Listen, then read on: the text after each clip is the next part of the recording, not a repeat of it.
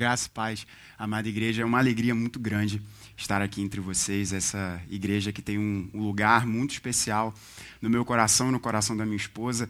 É, o Felipe é um grande amigo. Eu acho que está um pouquinho alto. Se o pastor se empolgar e dar uns berros aqui, vai ficar complicado.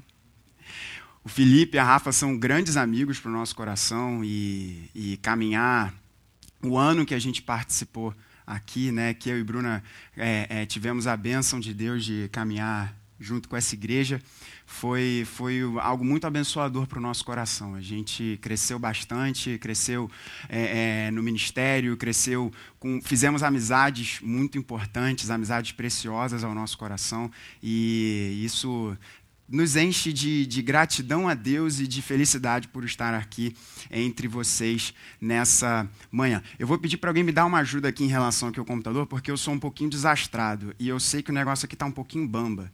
Então, se, Lucas, se puder dar só uma. Não sei, se, falar que você está firme aqui, o negócio está beleza. É, a bênção de, de, a bênção de ser povo de Deus é que a gente tem a oportunidade de caminhar com pessoas que nos são queridas. Deus não nos chama para uma fé que é individual. Deus não nos chama para um compromisso de seguir, o Rick acabou de falar isso aqui, um compromisso de seguir. Deus nos chama para segui-lo, nós somos discípulos de Jesus, porém, esse seguir a Jesus, ele não é de forma individual. Ele não se dá numa ilha deserta. Nós nos relacionamos com pessoas, somos chamados povo de Deus. E uma coisa muito bacana, e a gente tem a, a, a bênção, a gente tem a oportunidade, show, que Deus não permita que isso aqui caia. A gente tem a oportunidade de, durante a semana, caminhar com o PG da Tijuca. Quando a gente não tem uma doideira aí da nossa, da nossa agenda que fica, enfim, impossível de estar presente. Mas a gente cam tenta caminhar com o PG da Tijuca, com os nossos queridíssimos amigos Felipe e Luína, nossos anfitriões maravilhosos, e todas as crianças que participam desse PG, que dão todo colorido especial para as nossas reuniões. Assim, é um, é um ataque de fofura. Cada hora que você olha para uma criança assim, eu e Bruna não somos ainda, né, pais, mas a gente olha e fala assim, gente, que coisa linda, que coisa maravilhosa, dá vontade de ter um, né? Vontade de fazer um logo, né? Mas no tempo de Deus. E um barato de participar do PG da Tijuca, o, mais, o, o muito interessante é que a, a Luína tem uma, uma prática bacana de quando a gente chega, a gente troca uma ideia, ri, ora junto, canta com o Dilon super animado. Se vocês veem como é que ele é assim no PG, é da mesma forma, entendeu? É, e o bacana é que a gente percebe que nós não somos alienígenas. Por que eu estou dizendo isso? Porque várias e várias vezes nós já tivemos oportunidade de conversar sobre a loucura na nossa semana. E eu lembro bem, Luína, quando você estava colocando as imagens ali, né? E, e, tinham várias imagens, né? De como que você se via naquelas imagens. E tinha um carro super possante e tal. E era impressionante como geralmente todo mundo escolhia assim o carro caindo assim, né? Aquele carro que parece que vai, vai, vai quebrar de uma hora para outra, porque a gente se sente pressionado pelas aflições do nosso dia a dia.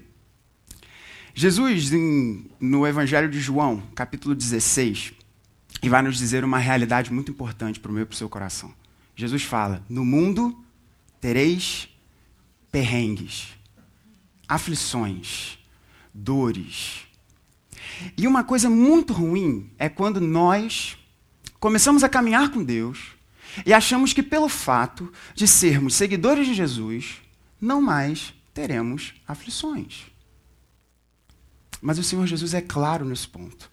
No mundo vocês terão aflições, mas tenham bom ânimo, porque eu venci o mundo. E a vitória do nosso Senhor é a nossa vitória. Nós estamos caminhando na série Para Saber Viver, a mensagem de Jesus no Sermão do Monte. E eu convido você a abrir comigo. Se você não tiver uma Bíblia, você levanta a sua mão, que a equipe vai trazer o texto para você já aberto. Um texto em que Jesus, entre tantos outros textos, entre tantas outras porções na Escritura, que vão nos apresentar como nós devemos como nós devemos viver nesse contexto de aflições, nesse contexto de perrengue, nesse contexto de dificuldade, para você saber viver nesse contexto, Jesus aqui vai nos apresentar uma realidade maravilhosa. Eu vou dar aqui o nosso plano de voo dessa manhã, se você quiser anotar aí. A gente vai falar sobre o convite, a promessa, a segurança do que receber e a segurança de quem dá. O convite, a promessa, a segurança do que receber e a segurança de quem dá. Vamos fazer a leitura da palavra de Deus? Mateus capítulo 7, versos de número 7 a 12. Assim diz a Escritura: Pedi e vos será dado, buscai e achareis, batei e a porta vos será aberta. Pois todo o que pede, recebe. Quem busca, acha. E ao que bate, a porta será aberta. Quem dentre vós, se o filho lhe pedir pão, lhe dará uma pedra? Ou se lhe pedir peixe, lhe dará uma cobra? Se vós, sendo maus, sabeis dar boas coisas a vossos filhos, quanto mais vosso Pai que está nos céus dará boas coisas aos que lhe pedirem. Portanto, tudo o que quereis que os homens vos façam, fazei também a eles, porque esta é a lei e os profetas. Vamos mais uma vez falar com nosso Deus em oração? Pai, que a palavra dos meus lábios, o meditar do coração da tua igreja, aqui reunida nesse lugar, sejam agradáveis na tua presença. Confessamos que tu és o nosso Salvador. Confessamos que tu és a nossa rocha. Confessamos, Senhor, que tu és o nosso Deus. Por Jesus. Amém. Amém. O pastor John Piper, um pastor batista muito conhecido e com uma obra extremamente caudalosa, ficou muito conhecido por conta de um livro, o Desiring God, que aqui no nosso país foi traduzido como Em Busca de Deus. Inclusive, esse livro veio a dar o nome do ministério desse importante pastor, esse livro que ficou tão famoso, tão importante. E o John Piper ele escreve algo muito interessante que eu peço licença para ler aqui e compartilhar com os irmãos. O que nos ensina o pastor John Piper em relação a essa dinâmica, em relação a essa realidade de sabermos que vivemos em um mundo cheio de aflições e temos Deus? O que, ele nos diz? Quando você considera que Deus é infinitamente poderoso e, portanto, pode fazer tudo o que quiser, que é infinitamente justo, de modo que tudo o que ele faz é correto, e que ele é infinitamente bom. Então tudo que ele faz é perfeitamente bom. E que ele é infinitamente sábio. Portanto, ele sempre sabe perfeitamente o que é correto e bom. E que ele é infinitamente amoroso e por isso, em todo o seu poder, e justiça, e bondade, e sabedoria, ele eleva a alegria eterna daqueles a quem ama o mais alto quanto pode ser elevado. Quando você pausa para refletir sobre essas realidades, então um convite de Deus para o buscar é inimaginavelmente maravilhoso. O que o John Piper está nos dizendo aqui é algo muito importante. Vamos parar para pensar aqui. Se você ligar a televisão, se você abrir o jornal, se você abrir o seu Twitter, o Facebook, ou qualquer coisa do gênero, a não ser que você seja um alienígena porque eu não poderia nem dizer, a não ser que você não seja brasileiro, mas até os estrangeiros sabem que a coisa aqui está bastante complicada.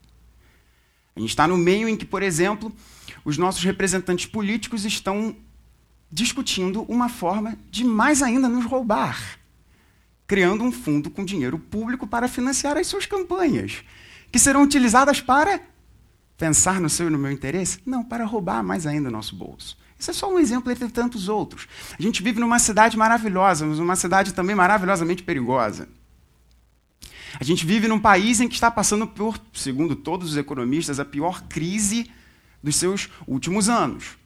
Então, preocupações, aflições, medos, temores são coisas que estão passando pelo seu coração e pelo meu também. Mais uma vez, a não ser que você seja um extraterrestre.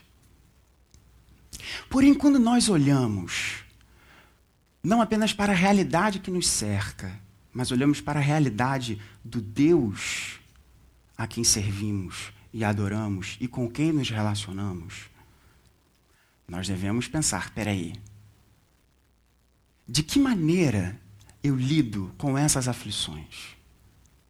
O Sermão do Monte, segundo John Stott e tantos outros teólogos vai nos dizer como que o cristão vive Alguns autores vão dizer que o Sermão do Monte poderia ser considerado como a constituição do reino de Deus. Da mesma forma que o Brasil tem a sua constituição, o Sermão do Monte seria a constituição do reino de Deus. As normas fundamentais, o caminho pelo qual todo cristão deve seguir. E nesse texto, nesse texto, Jesus nos apresenta um convite sensacional. Sensacional. Veja comigo a partir do verso número 7. Pensa nas tuas aflições, e o que Jesus te diz? Peça, isso te será dado. Busque, e você achará.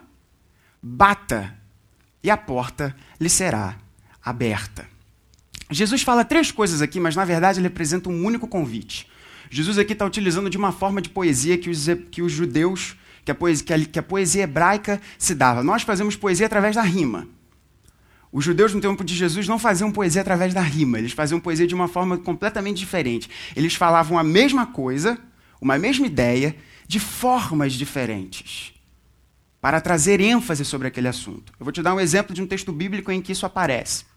O Salmo de número 1 diz: Bem-aventurado o que não anda no conselho dos ímpios, o que não se detém no caminho dos pecadores, nem se assenta na roda dos escarnecedores. Percebe? Aquele feliz, o bem-aventurado é o que não anda, o que não se detém, o que não se assenta. Jesus está falando a mesma coisa. Desculpa. O salmista aqui do Salmo 1, que muitos acreditam que seja Davi, está falando a mesma verdade, a mesma ideia, de três maneiras diferentes. Jesus aqui faz a mesma coisa nesse texto. No mundo, está apertado a coisa? Você está passando perrengue? Você olha para a sua vida, você olha para o cenário em que você está, e talvez não seja necessariamente a sua vida, mas você olha da vida daqueles que são queridos para você. Aflições, medos. Jesus fala: busca Deus. Busca Deus.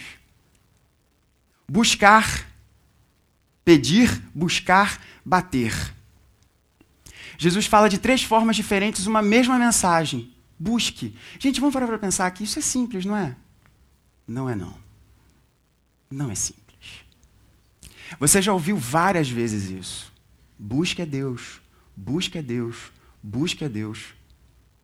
A fala do John Piper aqui, quando nós olhamos para quem Deus é, o nosso coração deve ficar animado com os convites que Deus nos faz para nós o buscarmos.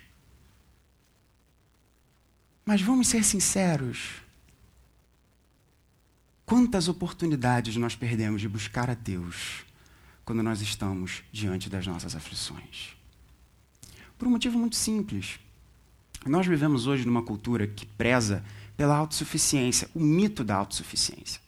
Nós somos levados a achar que as nossas capacidades, os nossos contatos, as nossas qualificações, a nossa conta bancária, o nosso poder, a nossa força, a nossa beleza, vão nos fazer vencer as dificuldades pelas quais nós atravessamos. E isso não é apenas uma ideia presente em muitas igrejas, mas é uma ideia que está presente em todo o mundo ocidental. A ideia de que o homem precisa transcender qualquer mito, qualquer ideia de divino e entender que ele e apenas Ele tem a solução para todos os seus problemas. Tem um meme de internet que aparece isso de forma muito clara. Eu não sei se você já compartilhou isso nas suas redes sociais. Se você já tiver feito isso, você é cristão, peça perdão a Deus. Que é, eu acabei de ver isso hoje, nessa manhã, uma amiga minha colocando isso no Instagram. Seja a melhor versão de você mesmo. Se você for a melhor versão de você mesmo, você vai continuar ruim. Você vai continuar batendo a cabeça. Você vai continuar fazendo a coisa errada. Você vai continuar buscando ventos que não vão te levar a lugar nenhum. Você vai continuar buscando o seu prazer. Prazer esse para o qual você foi criado. Blaise Pascal nos diz isso, nós fomos criados para buscar felicidade, para buscar prazer. Você vai continuar buscando o seu prazer em coisas, em lugares, em fontes erradas.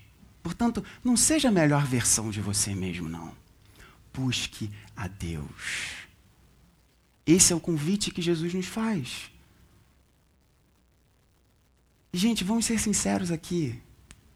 Quantas vezes nós começamos o nosso dia antes de nós enfrentarmos o trabalho em casa ou fora de casa, antes de nós começarmos a estudar, antes de nós começarmos a fazer todas as coisas do nosso dia, antes de nós começarmos a nossa rotina? Quantas vezes nós oramos e buscamos o auxílio de Deus nisso? O que é mais fácil acontecer? A gente vai no automático. A gente liga o piloto automático. E não busca Deus.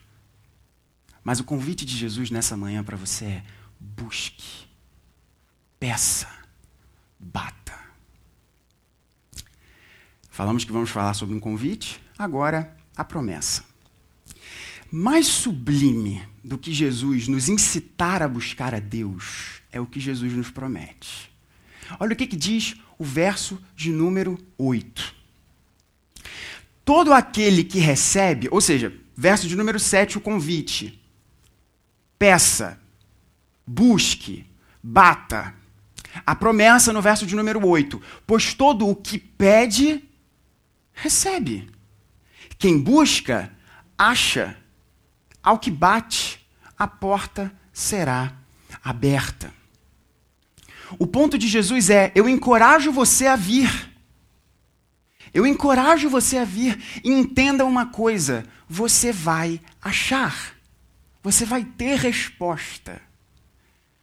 Eu sei, segura um pouco a tua mente, porque talvez você já possa estar pensando: ok, Gabriel, o que, acontece quando eu não experimento e não sinto que eu estou tendo a resposta ou tendo um retorno de Deus? Aguenta aí que a gente já vai chegar lá. Mas a garantia de Jesus é o seguinte: peça, busque, ache, procure, bata, porque você vai ter retorno. Você vai achar. Você vai receber. E o interessante nesse texto aqui, e, e aqui eu cito um, um, um comentarista, o H. Ellison, ele vai nos trazer uma ideia muito bacana em relação a esse texto, essa promessa de Jesus. Porque a forma que o texto está construído aqui no grego, e, e, e a forma que Jesus fala, a, a, forma que o texto está escrito, a ideia que, que, que Jesus aqui passa e a forma que Mateus eh, colocou, escreveu esse discurso de Jesus, nos dá uma ideia de o seguinte: olha só, eu prometo a você que se você pedir, você vai receber. Se você buscar, você vai achar. E se você bater, a porta vai ser aberta. Mesmo que você não se dê conta disso. Ok, Gabriel, o que você está querendo dizer com isso? H. Ellison vai nos dizer que a forma que o texto está escrito é como se Jesus estivesse dando uma ideia de movimento aqui. A gente acabou de ler o texto, a gente já vai chegar lá. No verso de número 11, Jesus nos diz que nós estamos pedindo ao nosso Pai. Correto? Então, a forma que um filho e aqui os pais aqui presentes, né? E aí, não sou pai ainda, mas lembro, lembro, né? Como se tivesse deixado de ser filho. Mas eu lembro perfeitamente, eu criança em casa, se eu estou vendo meu pai ou minha mãe, eu peço. Se eu não estou vendo, dentro de casa eu o procuro ou a procuro e vou achar. Se por algum motivo meu pai ou minha mãe estão num quarto se eu sou filho e tenho alguma necessidade, eu bato a porta e ela vai ser aberta. Qual é o ponto aqui desse autor?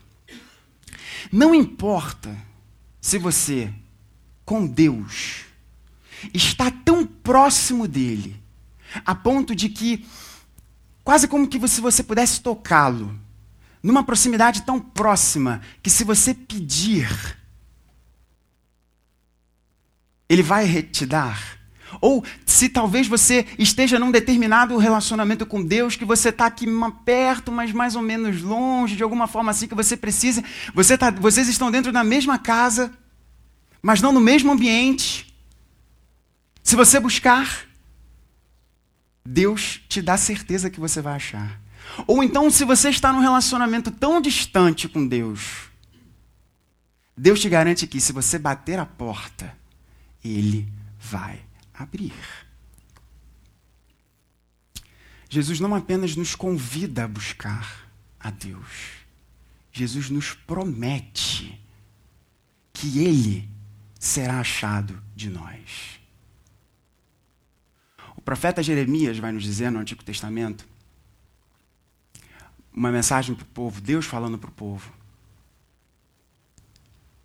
Buscar-me-eis e me achareis, quando me buscardes de todo o vosso coração, diz o Senhor. Aí o que que, o, o que, que Jeremias nos diz? Serei achado de vós. É, uma, é, é como que a Almeida Revista Atualizada está nos dizendo. A ideia do texto de serei achado de vós, diz o Senhor, não é que você vai até Ele e você meio que explorando uma caverna e você lá, lá encontra Deus. Não, Deus fala: Eu me permitirei ser achado por você. Eu me permitirei ser achado por você. Não apenas o convite, mas uma promessa. Peça, busque, bata. Ok, aí a gente entra agora num ponto complicado aqui dessa mensagem. Talvez você esteja pensando, beleza, Gabriel, Seja você cristão, ou seja você que já foi um dia e não sabe se é mais, está num negócio meio complicado. Muitos de nós, muitos de nós que caminham com Deus, ou que não caminham com Deus, já podem ter tido uma sensação de buscar ao Senhor, pedir algo ao Senhor, bater, e você simplesmente tem aquele. Nada acontece. E aí? E aí? Não apenas Jesus nos apresenta nesse texto o convite, a promessa, mas Jesus também nos dá uma segurança. E essa segurança vamos dividir em duas partes: a segurança do que receber e a segurança de quem dá. O texto nos diz, em relação a essa segurança do que receber, o texto nos diz que tudo que você pedir, você vai receber. O texto nos diz, Jesus aqui está nos dizendo, que você tem um cheque em branco de Deus. Por exemplo, a gente estava falando aqui da banda do Justin Timberlake, não do Justin Timberlake, mas da banda dele em si, que é um espetacular. Eu gostaria de assistir o show do Justin Timberlake hoje. Se eu pedir a Deus, significa que os céus vão se abrir, esse teto aqui vai ser destruído e vai chegar um ingresso do Rock in Rio agora aqui porque eu pedi a Deus? Pode ser que sim, pode ser que não. Não depende de mim, depende de Deus. Mas perceba isso. Jesus aqui está nos dizendo que qualquer coisa que você pedir, no tempo que você pedir e da forma que você pedir, Deus vai te dar? Certamente que não. Eu tenho um argumento para te falar isso de lógica e um argumento dentro do texto. Primeiro, o argumento de lógica. Se isso fosse verdade, quem seria Deus nessa história? Quem seria Deus nessa história? E, gente, vamos tirar isso do abstrato para o coração.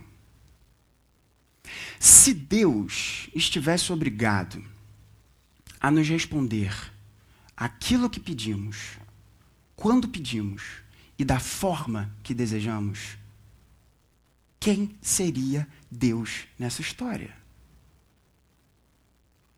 E deixa eu só te falar uma coisa muito simples. Pode ser que você não tenha se dado conta disso ainda. Mas você não é infinitamente sábio. Portanto, Quantas vezes, para para pensar um pouco, traz isso à sua memória, quantas vezes você já quis algo no seu coração? E passa um tempo e você olha, nossa, como eu fui imbecil de querer um negócio desse. Quantas vezes nós colocamos determinadas situações diante de Deus? E depois o motivo que dá é agradecer ao Senhor, Senhor, muito obrigado, porque quando eu falei aquela asneira, Tu me respondeste com um sonoro não. Esse é o argumento da lógica. Se isso fosse verdade, você seria Deus. Portanto, entenda uma coisa. Eu não sei se você vem de um contexto neopentecostal, mas muitas igrejas hoje falam desse ponto. não é quem ora, é quem, quem escuta a oração. Não é quem pede, é quem dá. E não depende da força, da ousadia, do poder de quem ora, mas da misericórdia e amor daquele que ouve as nossas orações. Portanto, entenda isso. Vamos abaixar a nossa bola, porque Deus aqui só tem um. E não é você, e nem eu. Graças a Ele por isso. Mas o que, que o texto nos diz? O texto nos diz, a partir do verso de número 9, essa segurança do que nós recebemos. O verso de número 9 e 10, Jesus vai nos apresentar um argumento muito interessante. Jesus fala o seguinte: olha só. Você, sendo mal, sendo você ruim, você não prestando do jeito que toda a humanidade não presta. Se o teu filho te pede uma coisa, se o teu filho, se o teu filho te pede pão, você dá pedra a ele? Se o teu filho te pede peixe, você dá serpente a ele? Da mesma forma que você, sendo mal, dá coisas boas ao seu filho, que dirá o nosso Pai do céu, que sempre nos dá coisas boas. Quantas vezes, irmãos, nós estamos achando que estamos pedindo peixe para Deus, mas na verdade nós estamos pedindo serpentes? Quantas vezes nós estamos achamos que, pedi, que estamos pedindo pão a Deus, mas na verdade estamos pedindo pedras? E entenda uma coisa: o nosso Senhor, o Pai do céu, apenas dá coisas boas aos seus filhos. Ora, isso necessariamente vai testar nossa fé. Porque eu confesso a você, e eu sei que você já deve ter experimentado isso. Muitas vezes, muitas vezes, nós fazemos uma oração e não aquietamos o nosso coração nisso. Porque a gente é muito imediatista. E se, por, e se por algum motivo Deus não nos responde ou não nos dá um direcionamento claro naquele momento que nós queremos, a gente começa a falar: por que, Senhor? Por quê? Pode ser que você nunca tenha falado isso com a sua voz, nunca tenha expressado isso, nunca tenha falado com outra pessoa ou com o próprio Deus. Mas quantas vezes o nosso coração não é dessa forma? Quantas vezes o nosso coração não é dessa forma? Eu quero te garantir uma coisa, meu irmão, minha irmã. Às vezes você vai pedir coisas que Deus vai te dar exatamente aquilo que você está pedindo. Quando você pedir e da forma que você pedir. Mas tenha certeza, na imensa maioria das vezes, Jesus, o nosso Senhor nos garante isso. Deus irá nos responder com algo melhor, num tempo que Deus sabe que é melhor e de uma forma completamente mais interessante, boa e perfeita para você do que aquilo que você imaginou e pensou. Confie em Deus. Confie em Deus. O pastor Alex, amigo do nosso pastor Felipe, ele tem uma frase que eu acho sensacional. E que diz o seguinte: que às vezes nós nos perdemos em discussões teológicas profundas na sua superficialidade. E deixamos de entender que o que devemos fazer é trazer as nossas doutrinas daqui para cá. Trazer da mente para o coração. Entenda isso, meu irmão. A garantia do que receber. A garantia do que, do que receber. A segurança do que receber. Você irá receber de Deus apenas coisas boas.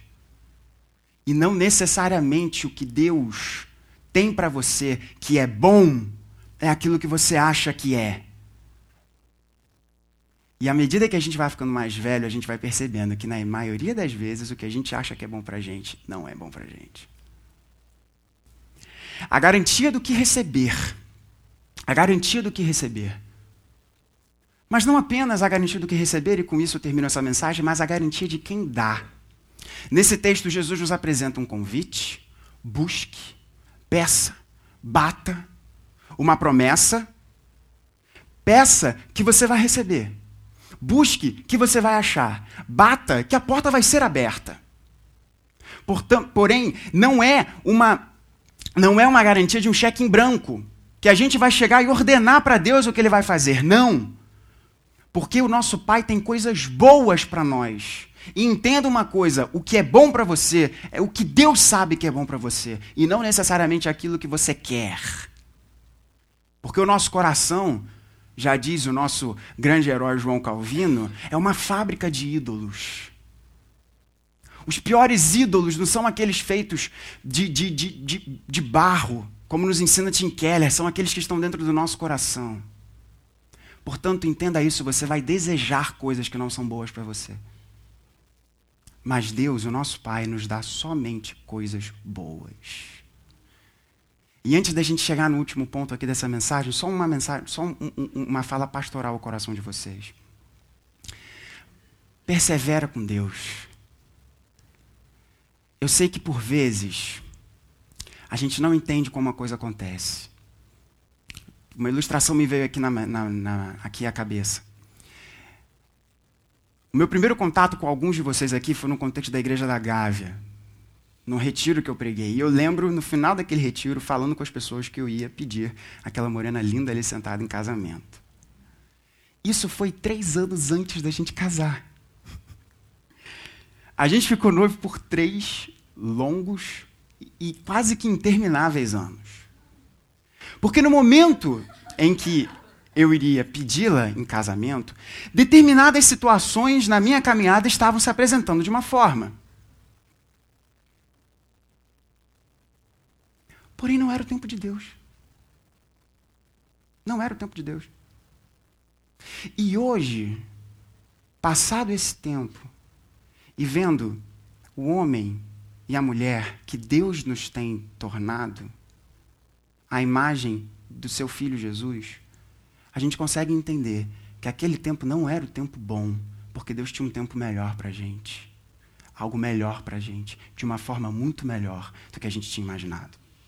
Esse é só um exemplo, mas quantas outras coisas, se você sondar o seu coração, você vai perceber que podem tirar a tua paz. Mas, meu irmão, minha irmã, Persevera com o Senhor.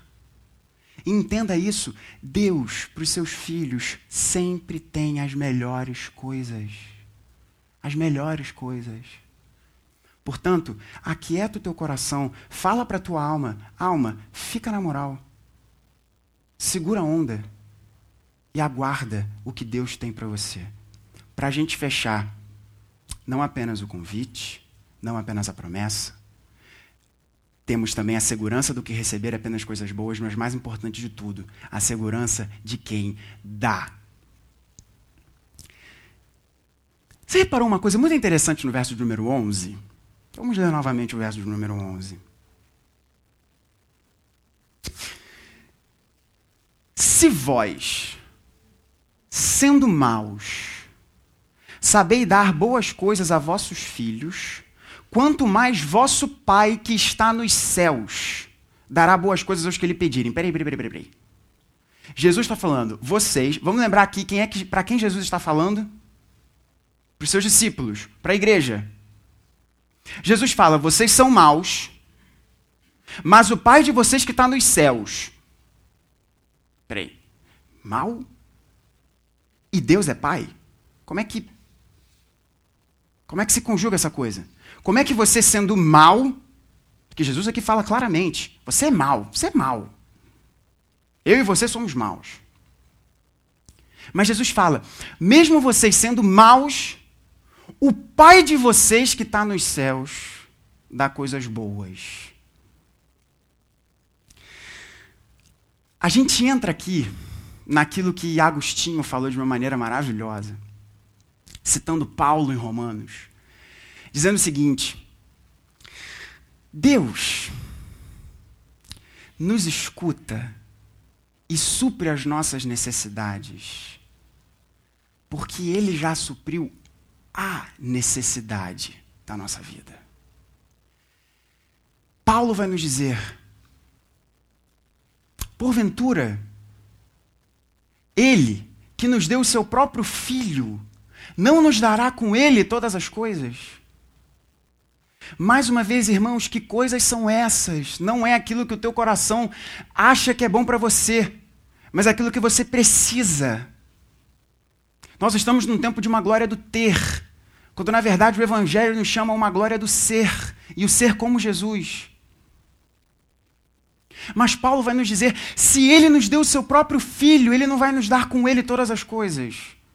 Entenda uma coisa: Deus, em Jesus, resolveu o problema da tua vida.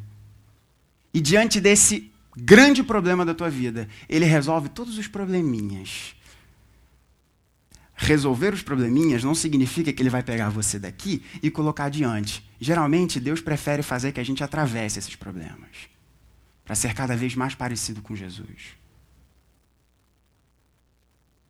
A segurança não é do que você pede ou quem você é, mas a segurança está naquele quem dá, e quem dá é o nosso Pai. Nós buscamos a Deus, Ele sendo nosso Pai. Eu sei que para alguns aqui, ter Deus como pai é uma coisa um pouco complicada, porque pode ter tido um relacionamento ruim com seu pai. Mas a palavra de Deus vai nos apresentar a paternidade de Deus e por vezes vai nos fazer comparações bacanas com a, com a paternidade terrena e por vezes vai fazer contrastes. E entenda uma coisa, não tome o seu relacionamento com Deus sendo pai para você com base no teu relacionamento com seu pai. Por mais que o seu pai seja um champion para você, como é para mim, ou que o seu pai seja um pilantra, o seu pai do céu é perfeito, é bom. Como a gente canta aqui nessa igreja, ele é o nosso bom, bom pai. Você é mau, eu sou mau, mas em Jesus nós somos feitos filhos de Deus. Porque ele, Jesus, o Filho, foi à cruz e naquele momento, o filho foi desamparado pelo pai, para que eu e você jamais sejamos desamparados por ele. A cruz é o momento em que homens e mulheres maus, como nós aqui, somos feitos filhos de Deus. Somos elevados à família do Senhor. E agora podemos esperar dele apenas coisas boas. Se você já está nesse relacionamento com Deus, porque entenda uma coisa, isso daqui não é para todo mundo, não. Isso é para todo mundo que for filho de Deus. Nós entramos no relacionamento com Jesus através da fé da obra dele. Não nos nossos atos, mas nos atos que ele fez por nós. entenda uma coisa, meu irmão, minha irmã. Jesus foi desamparado na cruz para que eu e você não sejamos jamais desamparados pelo Pai. Somos maus mas ele nos faz filhos de Deus. Quer saber viver bem diante de todas as aflições, diante de todos os perrengues? Receba o convite do Senhor. Busque a Deus. Confie na promessa que Ele tem a você. Você vai achar. Você vai ter retorno. Você vai ouvir de volta. Porém, alinhe as suas expectativas, porque o que você vai receber de Deus é o que Ele tem de bom para você. Não necessariamente aquilo que o seu coração quer e aquilo que você acha que é bom para você, porque o seu coração é enganoso. Ele é uma fábrica de ídolos. E por fim, entenda que a beleza desse negócio todo não está no que você está pedindo, nem quem você é, mas naquele que escuta as nossas orações e que sabe que é melhor para você, porque Ele é o nosso Paizinho querido. Que Deus nos abençoe. Vamos orar? Senhor Deus.